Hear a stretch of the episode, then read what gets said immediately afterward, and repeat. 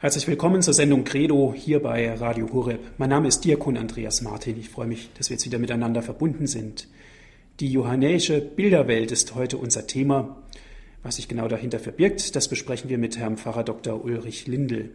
Er ist der Hauptabteilungsleiter in der Diözese Augsburg, Hauptabteilung 3. Sie steht für das kirchliche Leben und darüber hinaus auch Wallfahrtsseelsorger in der Pfarrei in Bieberbach, ebenfalls auch im Bistum Augsburg.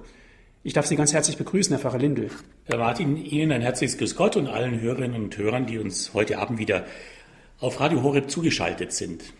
Die johannäische Bilderwelt, wir können auch sagen, ein Glauben zum Ausmalen, also es geht im Grunde genommen um Bilder. Um welche Bilder handelt es sich eigentlich? Theophylakt hat einmal gesagt, mehr als tausend Worte sagt ein Bild. Das ist ein Gedanke, der mir sehr wichtig ist, weil am Ende eines Tages, und wir stehen ja am Ende eines Tages, kann man schon einmal nachhören, wie viele Worte wir heute gehört haben, wie viele Worte wir heute gesagt haben und wie viele Worte eigentlich am Ende eines Tages noch bei uns sind, uns nachgegangen sind. Über welche Worte haben wir eigentlich jetzt länger nachgedacht oder welche Worte bewegen uns am Abend eines Tages noch wirklich innerlich? Und wir werden wahrscheinlich dann länger nachhorchen müssen und vielleicht uns schwer tun, dass wir nochmal Worte aufsuchen, die uns wirklich bewegt haben, die uns nachgegangen sind, die uns jetzt noch bewegen. Mit Bildern ist das schon anders. Also Bilder prägen sich den Menschen ganz anders ein. Wir träumen ja auch nicht in Worten, sondern in der Nacht, die vor uns liegt, wir träumen in Bildern. Bilder greifen viel tiefer in die Seele des Menschen ein, bewegende Menschen viel tiefer, prägen sich ein. Unter Bildern kann man sich auch viel mehr vorstellen. Bilder sind im besten Sinn des Wortes anschaulich. Wenn wir uns jetzt einmal Jesus vorstellen, wenn Sie sich einmal wirklich Zeit nehmen, die Augen schließen und sich Jesus vorstellen, ihn vor Ihrem inneren Auge lebendig werden lassen, dann werden Sie leicht merken, dass es gar nicht so einfach ist. Und wenn wir dann auch nachlesen im Neuen Testament, in den Evangelien, wir werden über sein Äußeres nichts erfahren.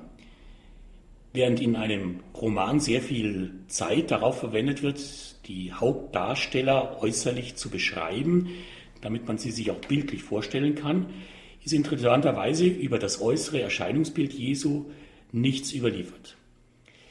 Warum das so ist? Vielleicht, weil das Evangelium kein Roman ist.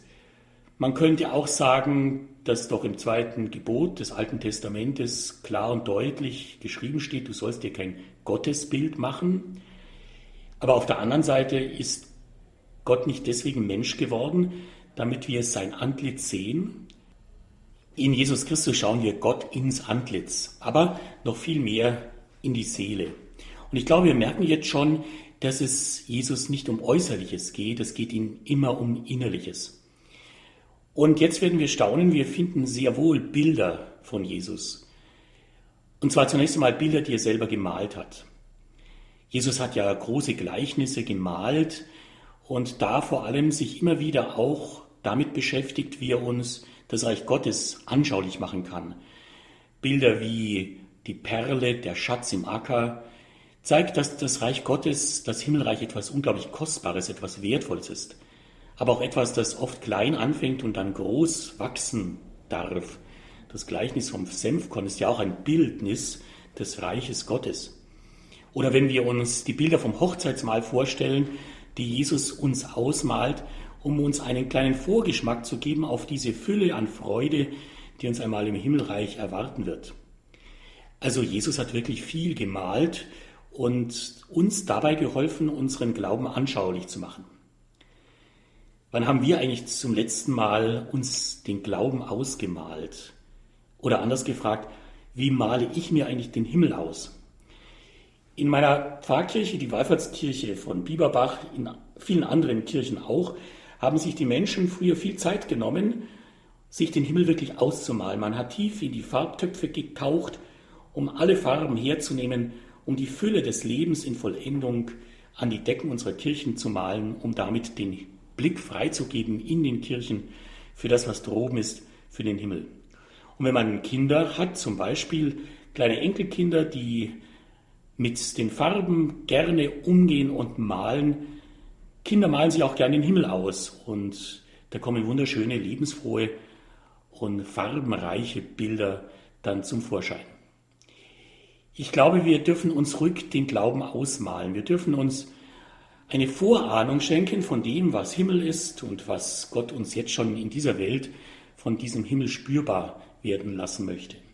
Ich glaube, am schlimmsten ist, wenn dem Menschen zu Gott und dem Himmel gar nichts mehr einfällt und er vielleicht noch irgendwelche nüchternen Rechnungen aufstellt in Schwarz und Weiß. Jesus hat uns den Glauben ausgemalt und auch Selbstbildnisse geschaffen. Und das ist das schöne Thema unserer heutigen Sendung. Es sind die johannäischen Bilder. Und diese Bilder, die Jesus malt, sind Selbstbildnisse. Das haben übrigens auch andere Maler immer wieder versucht. Sie haben ein Selbstporträt gemalt, ein Bild von sich. Und diese Selbstporträts, die Maler von sich gemalt haben, haben nicht Ziel und Zweck, das Äußere wiederzugeben, sondern einen Blick in das Innere des Malers, in seine Seele zu ermöglichen. Sie sind ausdrucksstark, diese Selbstporträts, die Maler von sich entworfen und die sie gemalt haben. Und so ist es auch bei Jesus. Jesus hat von sich Bilder gemalt, die tief in sein Inneres hinein blicken lassen, die sehr viel auch über ihn aussagen. Und wenn Sie jetzt ganz einfach einmal die Augen schließen und sich diese wunderbaren Bilder einmal vor Ihrem inneren Auge in Ihrer Seele wachrufen, dann werden Sie spüren, wie tief diese Bilder, die Jesus gemalt hat, in sein Inneres hinein schauen lassen. Ich bin das Brot des Lebens. Ich bin das Licht der Welt. Ich bin der gute Hirte. Ich bin der Weg und die Wahrheit und das Leben. Ich bin die Tür. Ich bin der wahre Weinstock. Alle diese Bilder, die Jesus von sich und für uns gemalt hat, wollen uns helfen, dass wir eine innere Sicht seines Wesens bekommen und damit auch hineinschauen in das große Geheimnis Gottes, das sich in diesen Bildern für uns Menschen so anschaulich offenbart.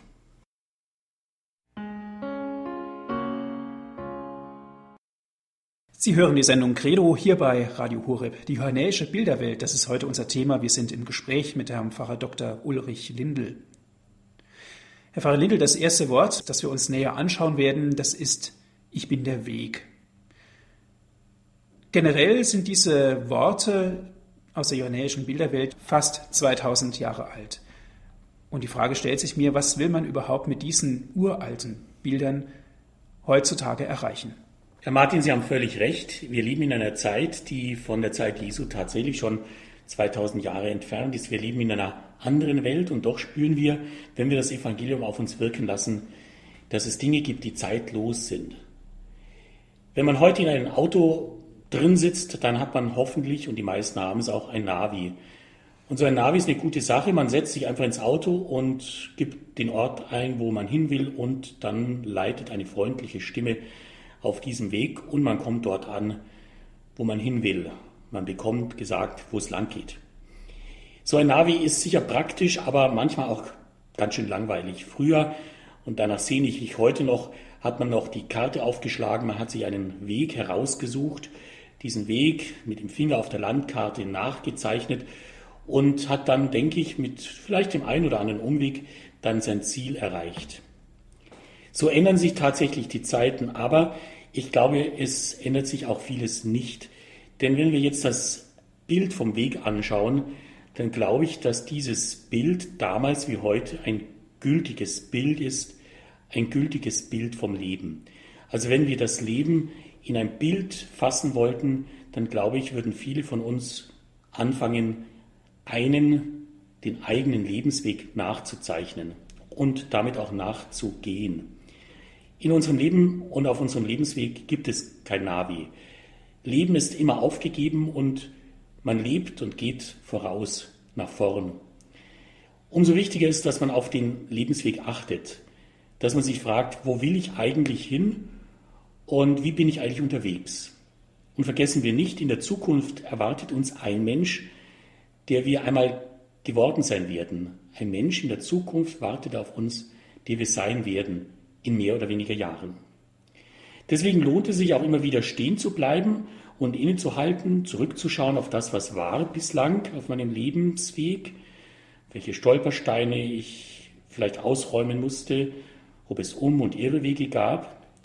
Es ist sicher so, dass man nach vorne leben muss, aber das Leben und den Weg meines Lebens verstehe ich nur im Blick zurück. Freilich ist nicht der Weg das Ziel. Ich glaube, dieser Gedanke, der oft geäußert wird, verschweigt, dass wenn der Weg das Ziel wäre, wir ständig unterwegs sein müssten. Ich glaube, der Weg ist deshalb wichtig, weil der Weg uns ans Ziel bringen soll. Und das macht uns Christen aus, dass wir auf ein Ziel hingehen, dass wir auf ein Ziel hin unterwegs sind, dass wir auf unser Ziel hin leben. Und das Ziel unseres Lebens ist zugleich unser aller Anfang, Gott. Wir wollen doch zu dem zurück, von dem wir ausgegangen sind. Gott, der Gott unseres Lebens. Er hat uns erdacht, er hat uns gewollt und erschaffen und darum will er uns am Ende auch wieder haben und zwar für immer. Ich glaube, keinem liegt unser Leben mehr am Herzen als ihm und dass es mit uns gut geht. Dabei will Gott uns helfen. Das Alte Testament spricht da Bände. Die zehn Gebote waren als Wegweiser gedacht und Wegweiser wollten auch die Propheten sein. Und doch haben sich die Menschen, hat sich ein ganzes Volk immer wieder auf Abwege begeben und sich von Gott entfernt. Ich glaube, darum macht sich Gott am Ende selbst auf den Weg zu uns Menschen und geht mit uns mit. Dieser große Name, der uns da verheißen wurde und in Jesus Christus wirklich Mensch geworden ist, Immanuel. Gott ist mit uns, das ist eine unglaublich große Zusage, eine vertrauensvolle Verheißung. Immanuel, Gott ist mit uns. Und ich spüre heraus, irgendwie will Gott uns liebevoll an die Hand nehmen, damit keiner von uns verloren geht. Alles spüre ich auch heraus, wenn ich das Bild Jesu betrachte. Ich bin der Weg. Und damit nicht genug. Er ist auch die Wahrheit und das Leben. Jesus verspricht, ich bin der Weg, die Wahrheit und das Leben. Ich lese für mich gerne auch so, ich bin der Weg, der in Wahrheit zum Leben führt. Das muss man sich einmal auf der Zunge der Seele zergehen lassen. Jesus sagt nicht, ich kenne den Weg und schickt uns dann los. Nein, ich bin der Weg. Damit ist ja auch von einer Weggemeinschaft die Rede. Jesus ist kein Wegweiser, sondern ein echter Wegbegleiter. Ja, noch mehr, er selbst ist der Weg. Und wenn wir ehrlich sind, mit Jesus auf dem Weg haben wir uns noch nie verlaufen können. Wenn wir uns nach Jesus richten, wenn wir wirklich mit ihm unterwegs sind, sind wir auf dem richtigen Weg. Und dieser Weg ist ein Weg mit ihm zu Gott, seinem und unserem Vater im Himmel. Herr Pfarrer Lindel, jetzt haben wir uns das erste Bildwort betrachtet. Schauen wir zum nächsten Bild, die Tür. Wo finden wir eigentlich solche Bilder, solche Bilder Jesu? Wenn man normalerweise Bilder anschaut, geht man in eine Bildergalerie und Bilder, die von Menschen gemalt werden, hängen in geeigneter Weise in der Regel an der Wand.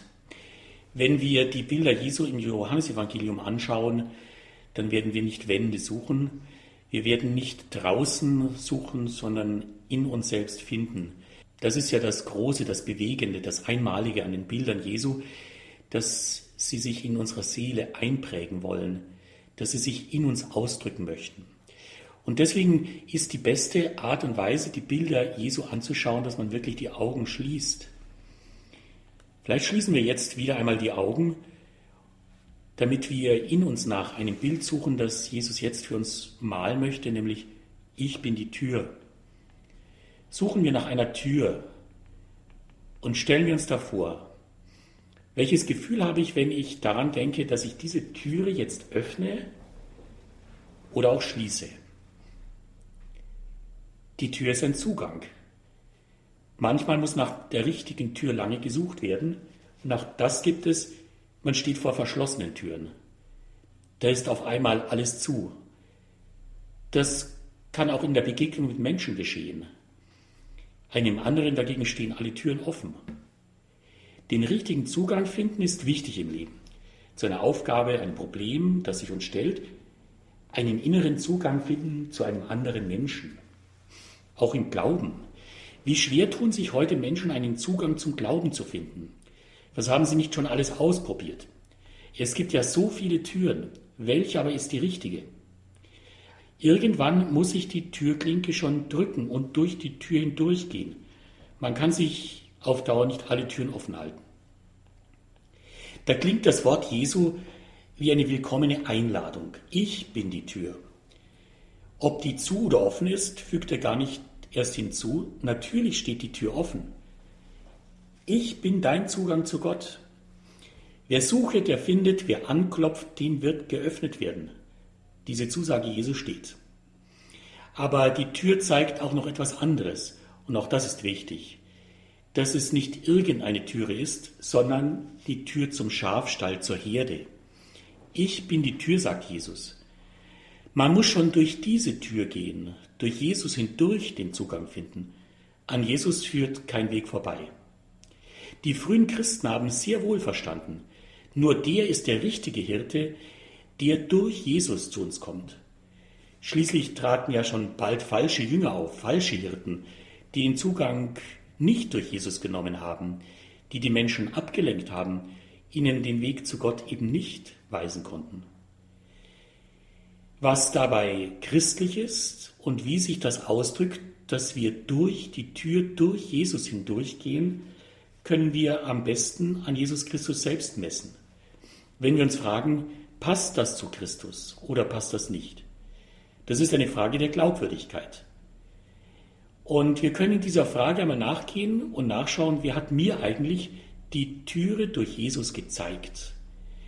Das waren doch Menschen, die selbst durch diese Türe hindurchgegangen sind. Menschen, die versucht haben, ihr Leben durch Jesus zu leben und dadurch den Zugang zum Glauben gefunden haben. Freilich ist eine Türe auch nach außen hin offen. Und Jesus geht es bei seinem Bild, ich bin die Tür, nicht nur um die, die schon drin sind, sondern es geht ihm bei diesem Bild, und das ist seine Einladung auch, um die, die noch draußen sind, die noch nicht durch ihn hindurch den Zugang zu Gott gefunden haben. Die Tür ist nicht nur nach drinnen offen, sie öffnet sich auch nach draußen. Und das ist ein großes Anliegen auch von Papst Franziskus, dass wir uns als missionarische Christen auch auf die Suche machen nach denen, die noch draußen sind. Dass wir auf Menschen zugehen, die noch nicht den richtigen Zugang, noch nicht die richtige Tür gefunden haben, dass wir ihnen helfen, mit Jesus einen Zugang zu Gott zu finden. Vielen Dank, Herr Pfarrer Lendl, für Ihre Ausführungen. Wir haben jetzt uns gerade mit dem Bild der Tür intensiv beschäftigt, die Tür nach innen und nach außen und auch uns mit der Frage beschäftigt, wer öffnet uns eigentlich unsere Tür des Glaubens oder wer hat sie bereits schon geöffnet? Wir dürfen uns auch berechtigterweise die Frage stellen, wie würden wir uns eigentlich selbst malen? Wenn wir ein Bild vom Menschen entwerfen sollten, würden wir ein Schaf malen? Ich bin doch kein Schaf und Lammfraum bin ich auch nicht gerade. Also das Schaf ist kein Bild für den modernen, aufgeklärten und selbstständigen Menschen. Manchmal erscheint der moderne Mensch schon eher wie ein einsamer Wolf. Das Schaf weckt andere Gefühle in uns, wehrlos und dann auch hilflos, aber umso friedlicher und auf andere angewiesen. Ein Schaf ist kein Schaf. Schafe leben in ihrer Herde, aber Jesus hat ja ein Bild des Hirten gemalt. Und wo Schafe sind, da braucht es einen Hirten, einen guten Hirten. Das Bild vom Hirten ist uns allen vertraut. Es ist ein Bild des Vertrauens. Der Hirt ist bei seinen Schafen und die Schafe bei ihrem Hirten. Sie sind nur gemeinsam zu verstehen. Ein Bild der gegenseitigen Angewiesenheit, ein Bild einer tiefen Einheit. Und es stimmt, ein Hirt trennt sich nur schwer von seinem Schaf.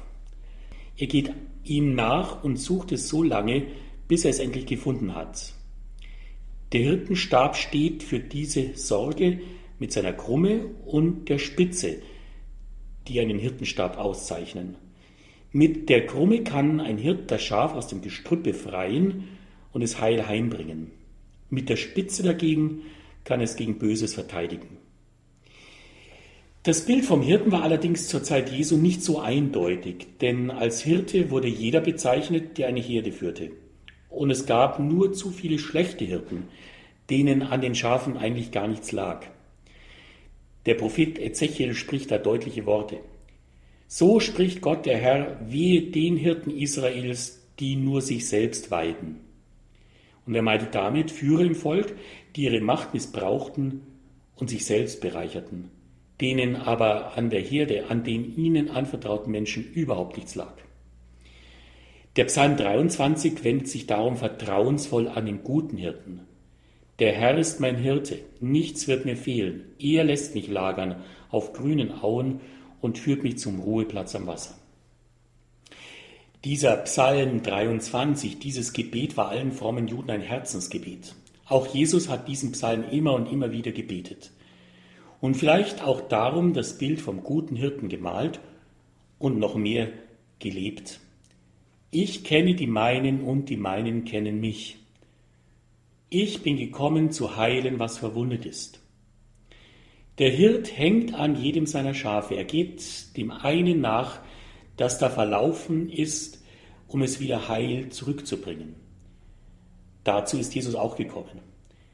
Er ist gekommen zu suchen und zu retten, was verloren ist.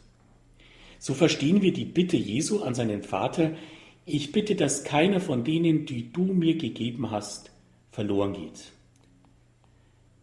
Und ein guter Hirte ist bis zum Äußersten bereit. Er gibt sogar sein Leben hin für seine Schafe, sagt Jesus, und er hat es selbst getan. Das Bild des Hirtens ist ein Urbild des Vertrautseins ein Urbild des Vertrauens. Und dieses Vertrautsein meint Papst Franziskus, wenn er vom Stallgeruch spricht, den ein guter Hirte ganz zwangsläufig annimmt, wenn er mit und für seine Schafe lebt. So wie ein guter Hirte jedes einzelne seiner Schafe liebt und ihm fürsorgend vorangeht und nachgeht, so sollte auch jeder Priester, jeder, der in der Seelsorge steht, mit den Seelen umgehen, die ihm ja auch mit anvertraut sind. Und daran erinnert mich immer wieder, wenn ich vor dem Gottesdienst die Stola über meine Schultern lege. Sie sind ein Ausdruck für diese Zuwendung.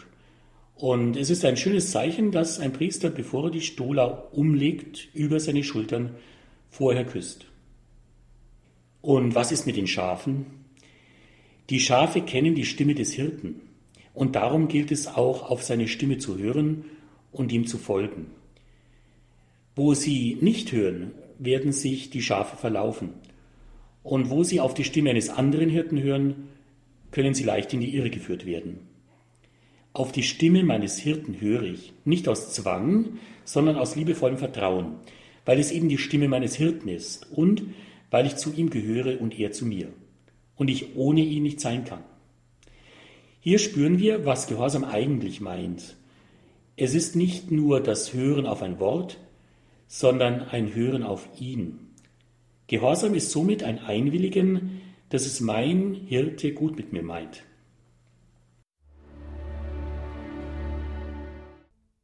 Wieder zurück zur Sendung Credo hier bei Radio Horeb, heute im Gespräch mit Herrn Pfarrer Dr. Ulrich Lindel über das Thema die johannäische Bilderwelt. Viele Bilder sind uns jetzt schon aufgegangen, und oftmals machen wir die Erfahrung, dass wir einfach erst beim zweiten oder beim dritten Male hinschauen, uns erst die Details der Bilder auffallen und dass uns erst im Nachgang sozusagen die Bilder erschlossen werden. Ich bin das Licht der Welt, auch ein uns vertrautes Wort Jesu. Aber welches Licht ist da eigentlich gemeint? Ich denke, um ein Gespür für das Licht zu bekommen, muss man zunächst einmal Dunkelheit spüren. Und da frage ich uns, wo und wann wird es heute eigentlich noch wirklich ganz dunkel? Irgendwo brennt doch immer ein Licht. Vielleicht sind es am ersten unsere Kindheitserinnerungen von früher, die uns mit dem, was wirklich Nacht meint und was wirklich dunkel ist, vertraut gemacht haben. Etwa ein nächtlicher Spaziergang. Oder für mich so eine Erinnerung, als ich daheim etwas aus dem Keller herausholen musste und dazu die Kellertreppe hinuntergestiegen bin und es war wirklich ganz dunkel. Als ich dann mit den Dingen, die ich holen sollte, wieder nach oben gestiegen bin, kann ich mich heute noch an das innere Aufatmen erinnern, als ich durch das Schlüsselloch einen ersten kleinen Lichtstrahl vernehmen konnte. Dunkelheit, Finsternis stehen auch für die Macht des Bösen der Welt. Manche suchen die Finsternis, so lesen wir schon im Neuen Testament, damit ihre Taten nicht offenbar werden. Wir sprechen von finsteren Gestalten und da ist so etwas wie die Unterwelt. Dunkel kann es auch im Glauben werden. Ein ganzes Volk gerät ins Dunkel, wie das Buch der Weisheit beklagt. Wir sind vom Weg der Wahrheit abgeirrt, das Licht der Gerechtigkeit strahlte uns nicht und die Sonne ging nicht über uns auf. Dieser Dunkelheit begegnet auch Judas. Als er den Abendmahlsaal verlässt, war es Nacht. Und als Jesus von der Gewalt des Bösen gekreuzigt ist, bricht um die sechste Stunde eine große Finsternis über das ganze Land herein. Es kann wirklich dunkel werden, auch im Leben des Menschen. Nächte der Finsternis in Angst und Sorgen, Depressionen können das Leben verdunkeln und bestimmt auch Zeiten der Trauer. Und es gibt auch Glaubensnächte. Mutter Teresa, Teresa von Avila und viele andere große Heilige kennen das Gefühl dieser inneren Dunkelheit. Aber Dunkelheit ist zugleich auch Sehnsucht. Dunkelheit ist Sehnsucht nach Licht. Darin liegt die Bedeutung der Dunkelheit. Aber zurück zu der Frage, um welches Licht geht es eigentlich und welches Licht brauchen wir wirklich? Es genügt nicht einfach den Lichtschalter zu bedienen, es geht nicht um noch mehr künstliches Licht. Ich glaube, wir haben schon genug davon. Die Reklametafeln, die Neonbeleuchtung, das kalte Licht der Welt kann uns nicht wirklich erhellen. Es mag vielleicht die Augen erreichen und uns dann vielleicht auch blenden, aber einleuchten, erleuchten kann uns dieses Licht bestimmt nicht. Licht ist eben nicht gleich Licht. Wir spüren den Unterschied wohl am besten im Blick auf eine Kerze, die wir in der Dunkelheit anzünden. Das Licht einer Kerze ist nicht kalt, sondern erwärmt. Es blendet nicht, sondern es leuchtet ein und strahlt aus. Menschen zünden darum immer wieder eine Kerze an als Zeichen ihres Glaubens, ihrer Hoffnung und als Zeichen ihrer Liebe. Auch im Kirchenjahr zünden wir ja immer wieder Kerzen an, die Rorate Gottesdienst der Adventzeit und da ist die Osterkerze, die das Licht des Lebens in die dunkle Kirche hineinträgt. Und ich staune jedes Mal neu, mit einem Mal hat die Dunkelheit ihre Macht und Kraft verloren durch das Licht dieser einen Kerze. Lumen Christi Deo gratias, Licht Christi, Gott, wir danken dir. Lebendiges Licht, Lebenslicht.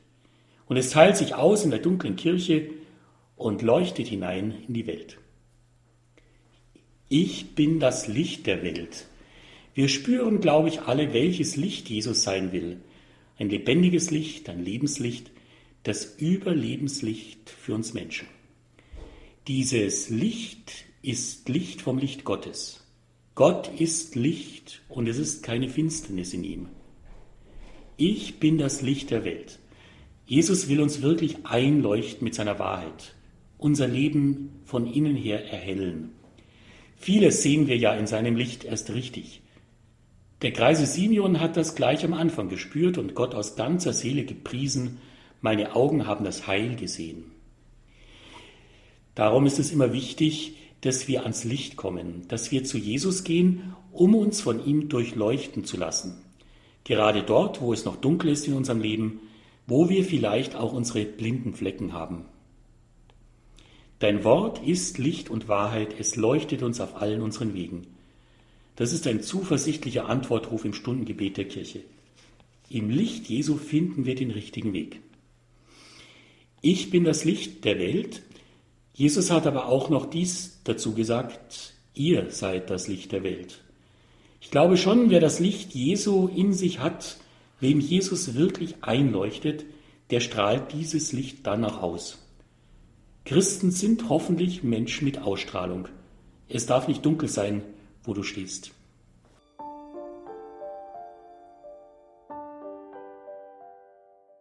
Herr Pfarrer Lindel, jetzt haben wir uns über das Bild des Lichtes unterhalten. Ich bin das Licht der Welt. Wir sind darauf eingegangen, was Dunkelheit und auch das Helle im Leben bedeutet und dass auch beides in gewisser Weise irgendwie auch zum Leben dazugehört. Wie haben denn die Menschen von damals diese Bilder überhaupt aufgefasst von Jesus? Herr Martin, vieles von dem, was Jesus gesagt hat und gerade auch die Bilder, die er gemalt hat, waren den Menschen seiner Zeit durchaus geläufig. Seine Bilder waren den Menschen vertraut. Das gilt vor allem für das Bild, das wir jetzt anschauen, nämlich das Bild des Weinstocks. Also das Bild vom Weinstock findet sich im Alten Testament und auch im Gebet der Psalmen an vielen Stellen. Der Weinstock steht im Bild einer Hochzeit für die Braut und damit schon im Alten Testament für das Volk Israel. Schließlich wurde der Bund Gottes mit seinem Volk Israel immer wieder mit dem Bund der Liebe ausgedrückt, in aller Treue, die Gott seinem Volk ja immer bewiesen hat. Für sein Volk hat Gott gesorgt, er hat es gehegt und gepflegt und wie einen Weinberg geschützt, damit es nicht von Eindringlingen überwältigt wird und Schaden nimmt.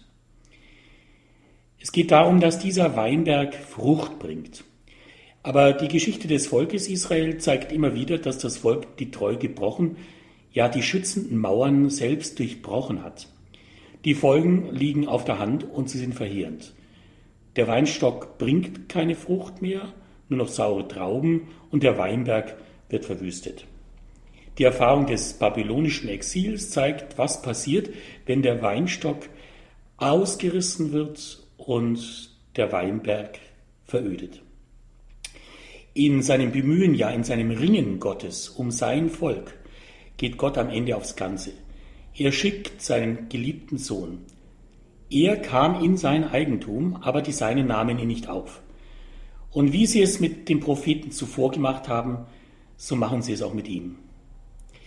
Das Bild des Weinstocks ist ein dramatisches. Es ist das Bild des Ringens Gottes um sein geliebtes Volk.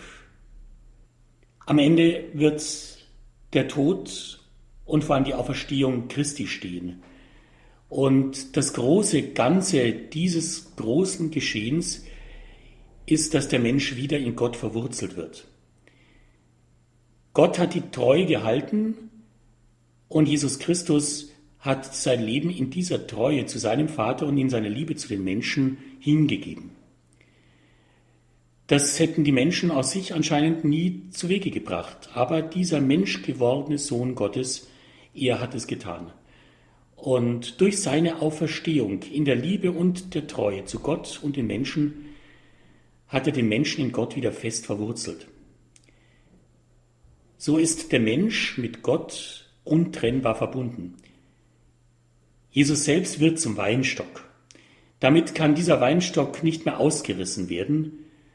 Und die Frucht dieses neuen Weinstocks, der Jesus ist, es ist die Frucht des neuen Bundes in seinem Blut.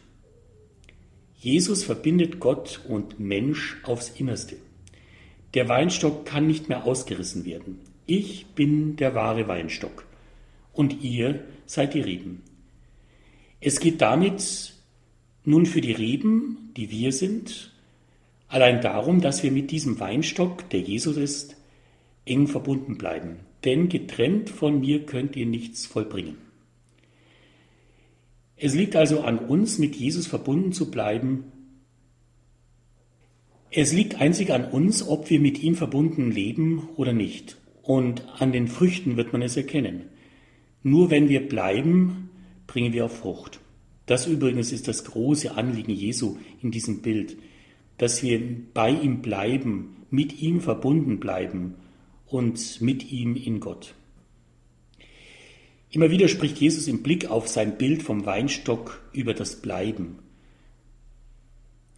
Und ist es nicht auch die Erfahrung unseres eigenen Lebens, dass wir umso mehr Frucht bringen konnten, je mehr wir an Jesus geblieben sind? Was könnten wir aus uns allein schon heraus tun, wir sind so schnell am Ende. Es wird trocken und wir dörren aus. Aber in der Verbindung mit Jesus erwächst uns so viel Lebenskraft. Und diese Verbindung mit ihm verbindet auch uns miteinander. Denn ein Weinstock hat ja viele Rebzweige. Auch das ist mit diesem Bild vom Weinstock mit ausgesagt. Und die vielen Rebzweige verbinden sich mit dem Weinstock zu einem lebendigen Ganzen und bringen so umso mehr Frucht. Das ist übrigens ein wunderschönes Bild auch von Kirche, das uns Johannes da überliefert. Ein Bild der gemeinsamen christlichen Verbundenheit. Diese Gabe ist aber auch eine bleibende Aufgabe. Auch wenn der Weinstock nicht mehr ausgerissen werden kann, so muss man ihn doch hegen und pflegen, sonst verwahrlost er. Das gilt für die Taufe. Einmal getauft, immer getauft. Wir sind Rebzweige am Weinstock Christi. Aber was aus der Taufe heraus wächst, muss weiter wachsen. Diese Gabe der Taufe, dass wir wirklich mit Jesus verbunden sind, ist und bleibt eine lebenslange Aufgabe. Auch diese Berufung gilt es deswegen zu pflegen, immer wieder auch zu beschneiden, wenn sich Wildwuchs einstellt. Man muss so manches immer wieder auch zurechtstutzen. Wo sind eigentlich die Triebe in meinem Leben, die eigentlich gute Frucht bringen? Und was ist Wildwuchs? Ganz irdisch gesprochen ist die Frucht der Reben der Wein, die Frucht der Erde und der menschlichen Arbeit auch. Aber im Blick auf diesen Weinstock, den uns Jesus vor Augen stellt, den Weinstock, der er selbst ist, werden wir natürlich mit hineingenommen einmal mehr in den Abendmahlsaal und verwiesen auf diese kostbare Frucht, die aus seiner hingebungsvollen Liebe für uns erwachsen ist. Dieser neue Bund, der uns mit Gott verbindet und das Geschenk seiner Liebe aus der Hingabe seines Lebens. Ich denke, dass die Frucht der Rebzweige damals wie heute die Frucht der Reben, die wir sein dürfen, keine andere sein wird als eben die, die Jesus uns vorausgeschenkt hat.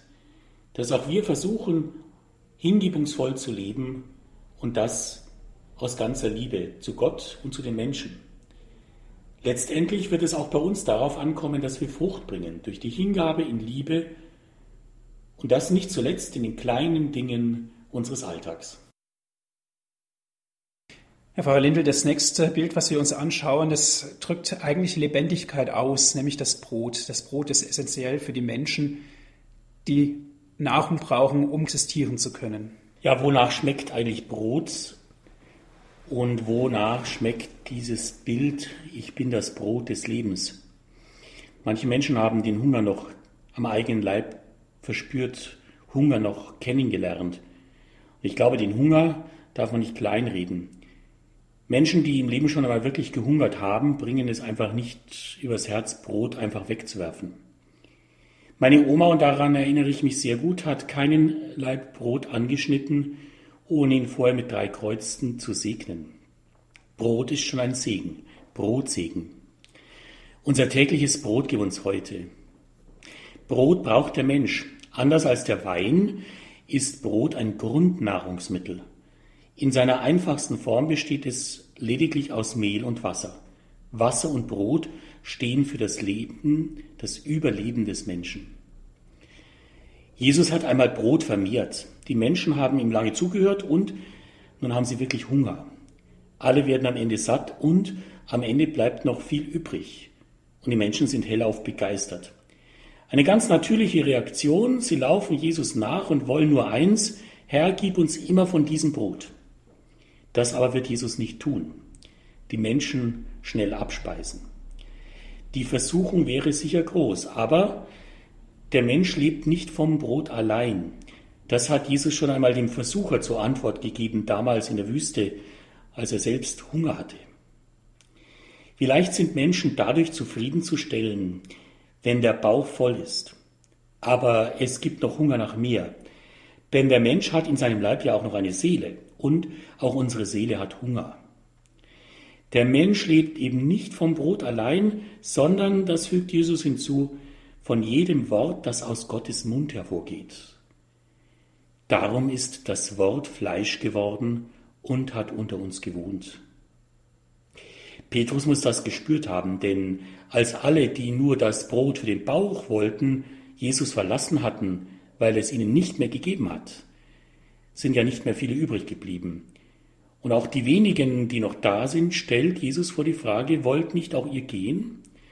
Und jetzt kommt dieses große Bekenntnis, diese entscheidende Antwort von Petrus, Herr, zu wem sollen wir gehen? Du hast Worte ewigen Lebens. Ein großes Bekenntnis, auch für uns.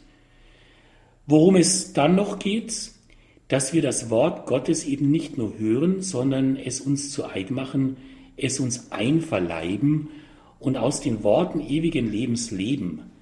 Darum ist es Jesus immer gegangen, dass wir am Ende ewig leben. Aber dann geht Jesus noch einen ganz entscheidenden Schritt weiter. Ich bin das Brot des Lebens. Und wieder werden wir eingeladen in den Abendmahlsaal. Am Abend vor seinem Leiden nimmt ja Jesus das Brot, spricht Worte des Segens und teilt sich selbst dann den Jüngern aus. Es ist Erstkommunion. Das Wort ist Fleisch geworden und die Jünger empfangen ihn. Eine Gemeinschaft, die von innen kommt. Hier erst verstehen wir das Bild Jesu richtig. Er ist das Brot des Lebens. Er ist unser Lebensmittel. Er ist unsere Lebensmitte. Er schenkt uns die Lebenskraft aus Verbundenheit mit ihm, die inniger überhaupt nicht sein könnte.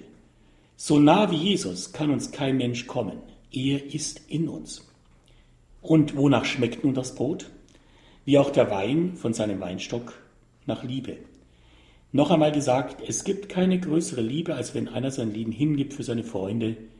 Er hat es getan und lädt uns dazu ein, in der Gemeinschaft mit ihm, in dieser inneren Kommunion, es auch zu versuchen.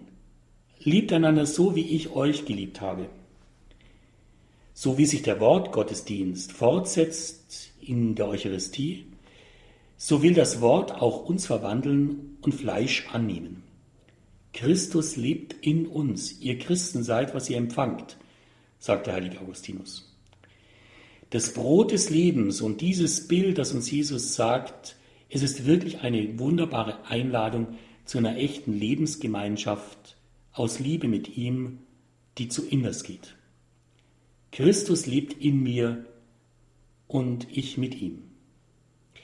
Eine Frau aus einer früheren Pfarrei, in der ich einmal seelsorglich tätig sein durfte, hat mir einmal gesagt, und das habe ich nie vergessen, der Weg zum Tisch des Herrn ist für mich der wichtigste Weg der Woche.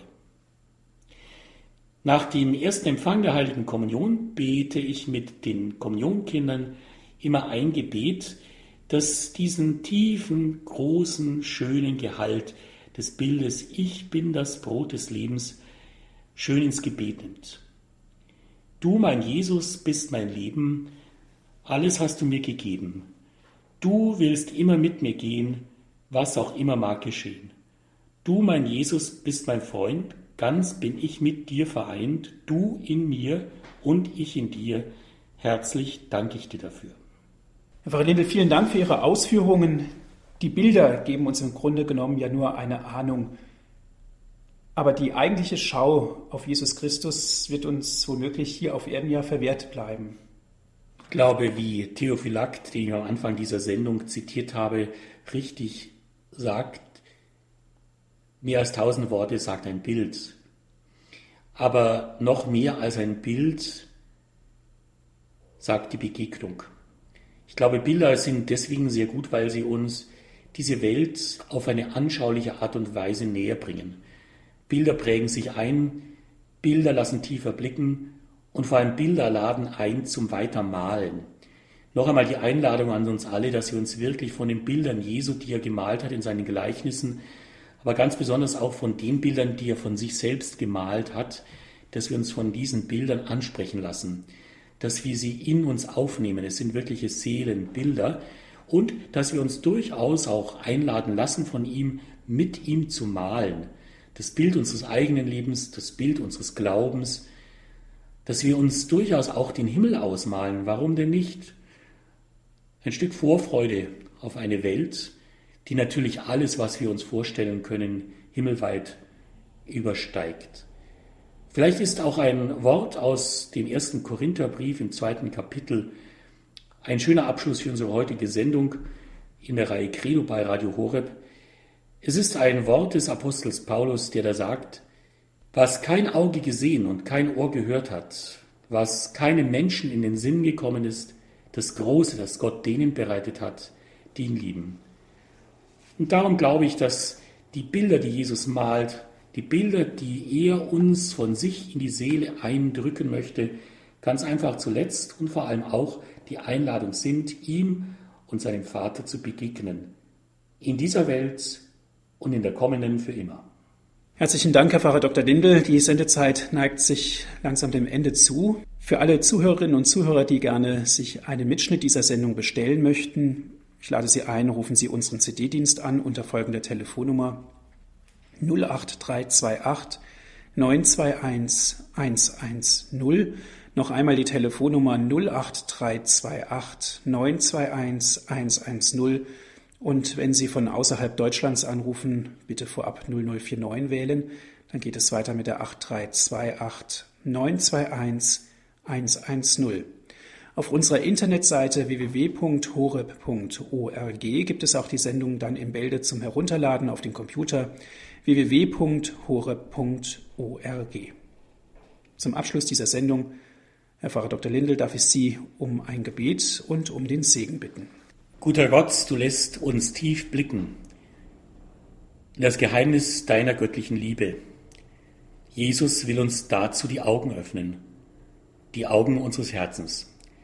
Wir bitten dich um deinen Segen, damit wir tiefer sehen, weiter sehen und unser Leben betrachten im Licht deiner Gnade, im Licht deiner Liebe. Dazu segne und beschütze euch der allmächtige und treue Gott, der Vater, der Sohn und der Heilige Geist. Amen. Amen. Dankeschön fürs Zuhören. Auf Wiedersehen sagt Ihnen Ihr Diakon Andreas Martin.